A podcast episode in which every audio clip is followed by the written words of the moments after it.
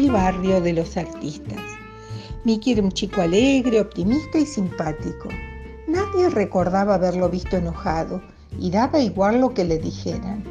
Parecía incapaz de insultar a nadie. Hasta sus maestros se admiraban de su buena disposición para todo. Y era tan extraño que incluso se corrió el rumor de que era debido a un secreto especial. Y bastó que fuera secreto para que nadie pensara en otra cosa. Tanto preguntaban al pobre Mickey que una tarde invitó a merendar a don José Antonio, su profesor favorito. Al terminar, le mostró su habitación y al abrir la puerta, el maestro quedó como paralizado, al tiempo que una gran sonrisa se dibujaba en su rostro.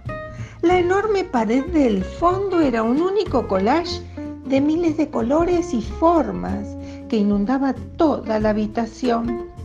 Era el decorado más bonito que había visto nunca.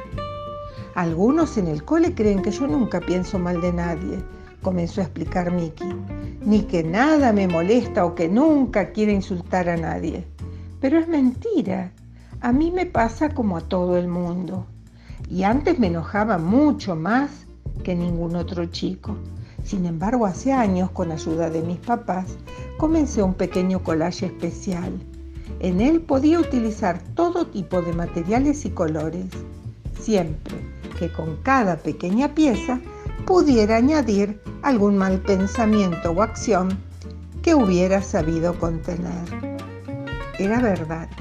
El maestro se acercó y en cada una de las pequeñas piezas se podía leer en letras finísimas tonto, bruto, pesado y otras mil cosas más. Así que comencé a convertir todos mis malos momentos en una oportunidad de ampliar mi collage. Ahora estoy tan entusiasmado con él que cada vez que alguien me provoca un enojo, no dejo de alegrarme por tener una nueva pieza para mi dibujo.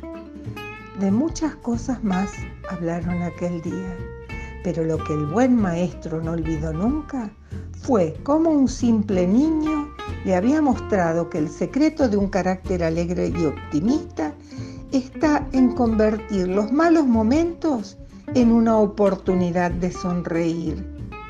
Sin decírselo a nadie, aquel mismo día comenzó su propio collage y tanto recomendó aquel secreto a sus alumnos que años después llamaron a aquel barrio de la ciudad el barrio de los artistas, porque cada casa contenía las magníficas obras de arte de aquellos niños optimistas.